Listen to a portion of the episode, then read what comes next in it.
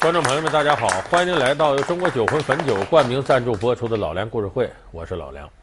我们现在人一提到恐怖袭击啊，很多人就情不自禁。一九八八年十二月二十一日，一架航班在苏格兰小镇洛克比上空爆炸坠毁，航班上两百五十九名乘客和机组人员无一幸存。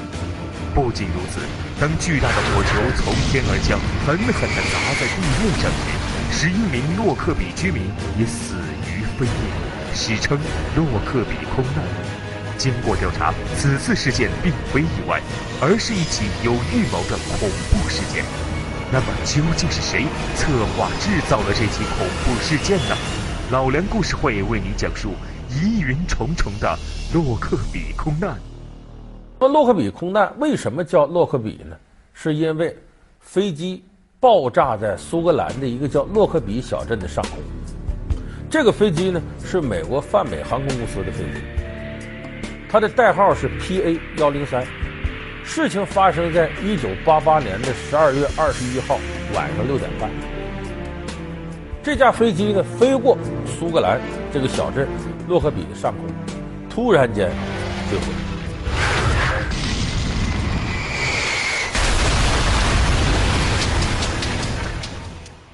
当时飞机上呢，总共有二百五十九名乘客，其中一百八十九名是美国人。这个飞机落下来，又造成地面上有十一名苏格兰人死亡，所以加到一起死了二百七十个人，就是机上所有的乘客和机组人员无一幸免。我们可以想象一下，总共死了二百七十个人，恶性的飞机爆炸事件，这在当时会引起怎样的轰动？倒霉就倒霉啊！这洛克比镇上这些居民，这才叫人在家中坐，祸从天上落。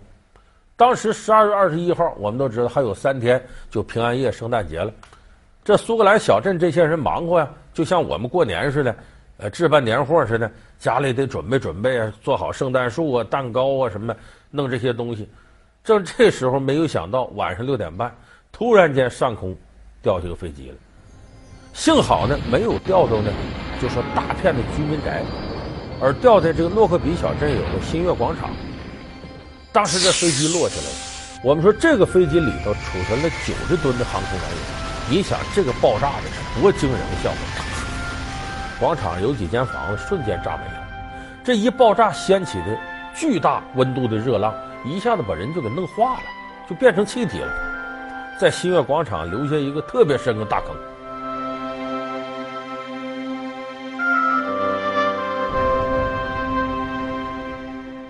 所以当时这个事儿呢，美国的飞机发生在英国地面的事儿，这时候英国出动了皇家警察，出动了大概一千名警察，又出动六百名士兵，干嘛？赶紧把这地区封锁上，因为出了这种恶性事故，得调查什么原因。结果这一调查发现呢，这个飞机残骸覆盖的面积大的吓人，得有多少呢？覆盖了两千一百八十八平方公里，比伦敦市还大。说为什么会有这么远的距离呢？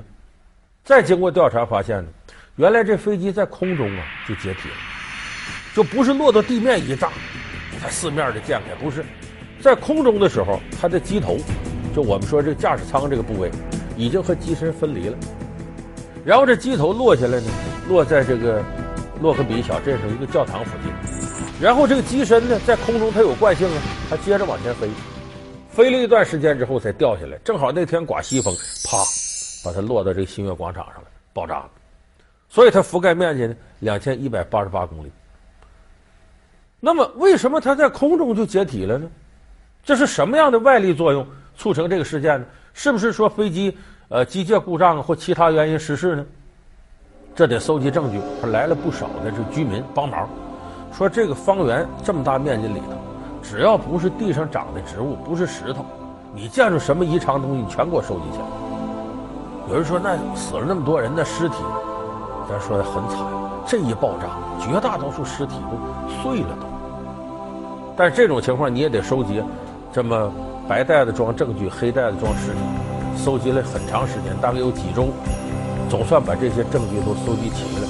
然后当地呢，临时搭了一个勘测中心，就来检测这些东西啊，它是从哪儿来的，什么成分呢？飞机上有什么呀？当然，最主要的。我们大伙儿都知道，就飞机一有空难，咱们查它原因，一般都会找那黑匣子。那么说黑匣子，顾名思义是不是黑的呢？不是，黑匣子是橘红色的。黑这个概念是指着悲惨、伤痛、灾难，用黑来形容。这个匣子本身是橘红色的，为什么呢？这个匣子无论外力有多大，你很难把它粉碎。但是落下来，空难之后，咱为了方便找它，得用醒目的颜色，所以用橘红色。和什么类似呢？咱们有的朋友走高速路啊，你能看到两边不是有那个工人，有时候拾掇个花草啊，修个什么呀？就怕这个车离远了看不着他，所以你看高速路上的工人穿什么衣服？他那种工作马甲就是这种橘黄色，也有橘红色的，你看着特别醒目。什么是黑匣子呢？它就是通过重金属和塑料混合一个坚固无比的小匣子。这个匣子是个电子功能的，它可以收录呢。飞机失事前半个小时的声音，它始终保持录音的状态。那么我们说，飞机失事之前半个小时足够这个声音能够解释飞机是因为什么遇难的。所以世界上几乎所有空难的原因都可以从黑匣子找到。所以后来呢，费挺大劲呢，把这个黑匣子找着了，找着了这里应该有录音呢，可是打开之后发现坏了。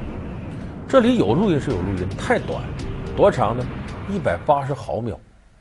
有的朋友不知道说毫秒什么概念？毫秒就是千分之一秒，一百八十毫秒就是还不到五分之一秒的，就你眨下眼睛都比这时间长。所以经过科技还原，就是这么短时间内什么声？结果就听到一个让你听起来感觉毛骨悚然声音，唰，就这么一声。那么也就是说，一定飞机上发生了重大变故，先破坏了电力中枢系统，接下来经过调查呢，又发现了证据。这不，我们说这个机舱在这个新月广场坠毁了，教堂附近有驾驶舱，驾驶舱里呢发现了四具尸体，驾驶员、第一副驾驶、第二副驾驶，还有一个空姐。这些人的尸体保存的相对完整，这驾驶员这手啊还紧紧的攥着操纵杆，这就说明什么问题呢？在这个飞机失事的时候，这个驾驶员曾经很努力的保持飞机平衡。那么这有时候奇怪了，说这正常来讲，飞机上啊有应急反应系统，就出事了，它先有个反应系统，比人的反应要快得多。居然这个反应系统没启动，那么这些证据加到一块，说明什么？就说这个飞机在空中的时候，它的电力中枢系统已经先被破坏了，所有这些都失灵了，然后出的事儿。再一看飞机里头这个情况，这个原因一点点的剥茧抽丝找出来了。就是里边有人引爆了炸弹，这个炸弹造成了整个飞机的电力中枢系统失灵，然后同时破坏了整个飞机的动力系统。这一爆炸，驾驶舱先弹出去了，然后这机舱接着往前飞，又落下来。就说里头有人搞破坏，那这就说明什么问题？这次空难不是机械原因，不是一般的事故，它是一起地地道道的恐怖袭击事件。一九八八年十二月二十一日，一架航班在苏格兰小镇洛克比上空爆炸坠毁，航班上两百五十九名乘客和机组人员无一幸存。不仅如此，当巨大的火球从天而降，狠狠地砸在地面上时，十一名洛克比居民也死于非命，史称“洛克比空难”。经过调查，此次事件并非意外，而是一起有预谋的恐怖事件。那么，究竟是谁策划制造了这起恐怖事件呢？老梁故事会为您讲述疑云重重的洛克比空难。好，欢迎您回到由中国酒魂汾酒冠名赞助播出的老梁故事会。那么，确定了这个方向。美国的这个中央情报局也派了大量的人来调查，因为这里头死的人一百八十九人是美国人，那么明显这是一起针对美国的有预谋的恐怖袭击事件。那么既然有这个炸药做线索，调查吧。从这个飞机残骸发现呢，有个行李箱里头呢有一个婴儿的服装，这个婴儿服装里头有大量的炸药。那么根据这个婴儿服装品牌一调查，找到了源头。找到了美国卖这家婴儿服装的店，这老板就回忆起来了。根据这飞机起飞时间，说前两天有一个利比亚人到我这儿来买这个衣服，说当时天下着雨，他顺道还从我这买走了一把雨伞。这俩证据对到一块儿对上了，为什么？那个行李箱的残骸里头不仅有婴儿套装，还有一把雨伞。一比对，这雨伞虽然已经残破了，但是一比对发现就是那家店卖出去。由此目标一点点就锁定到利比亚人身上。然后再经过调查呢，目标一点点缩小。有人说这个呀，十之八九是当时在美国曾经执行外交任务，后来秘密又留在美国的利比亚一个情报官，他可能是幕后的主使，就是直接操纵整个事件，策划整个事件。这个情报官呢，叫麦格拉西，他当时有个副手叫费希麦，这两个人有重大的嫌疑，所以目标最后一点点锁定到他们两个人身上。那么在此之前呢，总共有三四家所谓的极端势力组织，有伊朗的，有巴基斯坦的，承认啊这个事儿是我干的。其实我们也经常听说这事儿，比方说某个地方出现重大恐怖袭击了，马上有个组织跳出来，某组织宣布为此件事情负责。其实这干嘛呢？就是这些组织都是极端组织，反正我也不想好了，我跟你对着干了。一有这事儿，我先承认是我干的，扩大我的影响，吹呗。那么当时，包括爱尔兰共和军在内，总共有四家极端势力组织站出来说是他干的。后来一调查，跟这四家都没关系。那么目标更进一步的锁定到利比亚上。那么为什么最终能确定这是利比亚人干的呢？因为他有充分的理由。像这样的事情。如果没有特殊的原因，不可能能鼓捣出这么大动静来。这是因为在一九八八年之前，美国跟利比亚的这个交往呢，达到了历史的冰点。当时任美国总统里根曾经签发总统令，对这个利比亚实行了代号为“黄金峡谷”的轰炸行动，就在利比亚上空狂轰乱炸。轰炸这两个城市啊，咱们都非常熟悉。而且呢，随着卡扎菲倒台呀，咱们对利比亚的地理都很了解。一个是轰炸它的首都的黎波利。再一个是他重要的港口班加西，这次轰炸是突袭，结果呢，差点要了卡扎菲老命。虽然卡扎菲躲过去了，卡扎菲的养女在这次轰炸当中死了，卡扎菲两个儿子都受了伤了。所以世界舆论普遍认为啊，这是利比亚有意识策划一次针对美国的报复行动。这么接着呢，国际舆论就开始给利比亚施压，但是卡扎菲不在乎那事儿，卡扎菲也不解释。所以这更加大家认定了这个事儿就是利比亚主使的，说你赶紧吧，把你那个两个犯罪嫌疑人给交出来。就我们说那情报官麦格拉西和他助手费希麦，但是卡扎菲呢，长期以来包庇这两个元凶，不往上交。后来联合国在一九九二年给利比亚下了一个最后通牒，就说你要再不把他交出来接受国际法庭审判，我们就要对你制裁。结果是卡扎菲给联合国回了一句话。就是滚吧，你联合国，就你上一边去吧，没人理你。你这还了得？公然蔑视国际的权威，所以联合国一看受不了了。何况是美国主导的嘛？开会决定对利比亚进行制裁。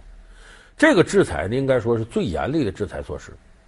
他首先就说，我们参加制裁的各方要保证利比亚无辜的平民不受伤害。这话什么意思？就是说我们随时要对你展开军事行动。然后接下来呢，在利比亚上空设立禁飞区。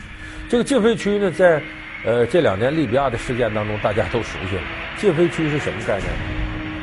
在利比亚上空不能有飞机出现，只有两种飞机可以出现。一种是人道主义援助，就你利比亚当地，比方说缺食品了、缺药品了，我这飞机飞过来给你送食品药品，保证你平民不受伤害，这个飞机能进来。再一个，你完成任务，他不得撤离吗？撤离你可以走。除了这两样飞机以外。利比亚的飞机不能出现，就说利比亚的飞机飞也飞不出去，回也回不来。这种制裁连续持续了六年。你大伙想想，这六年利比亚经济得给封锁到什么程度？利比亚本来呢，在非洲呢算是比较富庶的国家，这六年的封闭使利比亚的国内的重工业经济和一些这个其他的经济体系几乎陷于崩溃。终于这个事儿持续了十年，到一九九九年。就是这个洛克比空难呢，已经过去了十周年了，卡扎菲扛不住了，因为再这么下去，他国内就完了。所以卡扎菲呢，在跟这个联合国交涉过程当中呢，联合国同意说：“你这样，你把那两个元凶交出来，我们不在美国审，啊，这不就躲开了吗？我们在另外一个国家，第三方国家，你要在美国，美国恨死他了，那就往死了弄，哎，把他搁到苏格兰，不就这空难在这发生的吗？就在这个地方审。”得了这种允许之后呢，这卡扎菲呢妥协了，把这个麦格拉西和费希麦两个人交出来。那么最后裁定的结果呢，一开始判这个麦格拉西是无期徒刑，后来又改判二十七年有期徒刑。等着费希麦呢，他有一些证据证明呢，他对这个事儿并不知情，把费希麦无罪释放了。这费希麦回到利比亚，得到英雄一般的待遇，把好几千人上机场去接他。那么这个事儿呢，到这儿呢，洛克比空难受害者的一些家属不干，说你这么大一个幕后策划主使，怎么可能就是这麦格拉西一个人呢？那得有多少人实施这个事儿？当然，在空中放炸弹呢，也可能有他们自己人也给炸死了。那不用说了，说绝不止这一个人，怎么最后就他一个人顶罪了呢？很多人不甘心，可是不甘心的事还在后头。他进了监狱，待了八年半左右。到两千零九年八月二十号，突然间，苏格兰当地的司法系统宣布，把麦格拉西释放了。说不判二十七年吗？怎么八年半就释放了呢？他的理由是，就基于同情。这可把这些气坏了。你同情他，那我们这家属死了，谁同情我们呢？说这是什么原因呢？到那去一调查一问才知道，人家还真合乎司法程序，因为苏格兰的法律规定呢。对于这种犯人呢，有个特赦条例，就是有明确的医学证明，证明这个人呢，最多也就活仨月了，就离死不到仨月了。就我们常说谁谁得癌了就活仨月，好，那这三个月你就别在监狱关着了，出于人道主义放回去，你跟家人团聚吧。说这麦格拉西活不到仨月吗？哎，有三名苏格兰医生联合签署的证明，说这麦格拉西得晚期的前列腺癌。确定他活不过仨月了，所以出于人道主义，基于同情，这符合苏格兰司法程序，给他放出来。后来这个事儿很多人都不信，说不可能，说为什么呢？你看啊，签署这个报告的体检报告的三个医生不知道是谁，法院在颁布这个时候也没提这医生是谁，理由是什么呢？呃，提出来，你这空难家属都恨不得杀了这仨大夫，万一这危及人家性命呢？可是你不提出是谁，这就有可能司法造假呀！谁知道你怎么回事啊？而且最后的事实也证明这事儿太蹊跷了，把他放出来，这麦格拉西可不是就活仨月，活了都快三年了，倒是二零一二年的五月二十号，这麦格拉西才死。你算算，这是他些空难家属怎么能接受？接受不了这个事儿。所以这个事情，国际舆论几乎没有人相信，说这是因为身体原因放的。什么原因呢？有人调查发现呢，所谓的国家利益是高于道德的，历史有时候是健忘的。为了眼前利益呢，可能很多以往的过往恩怨就一笔勾销了。当时利比亚呢，正在跟英国谈个什么事儿呢？我们都知道，利比亚这个石油资源很丰富，各个国家对它的石油资源垂涎三尺。都想在这分一杯羹。当时英国正跟利比亚在谈，你的石油我拥有多大的开采权，而利比亚这个时候就附加一个条件，你必须把我们这麦格拉西给放了。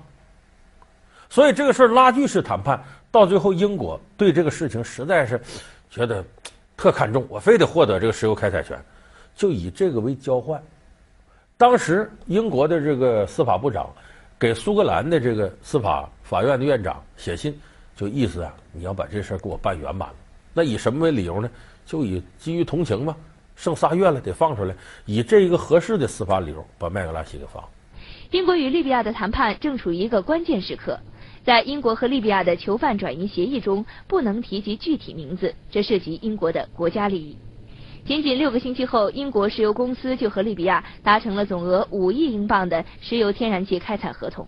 而这一合同的总金额目前已上升至一百五十亿英镑。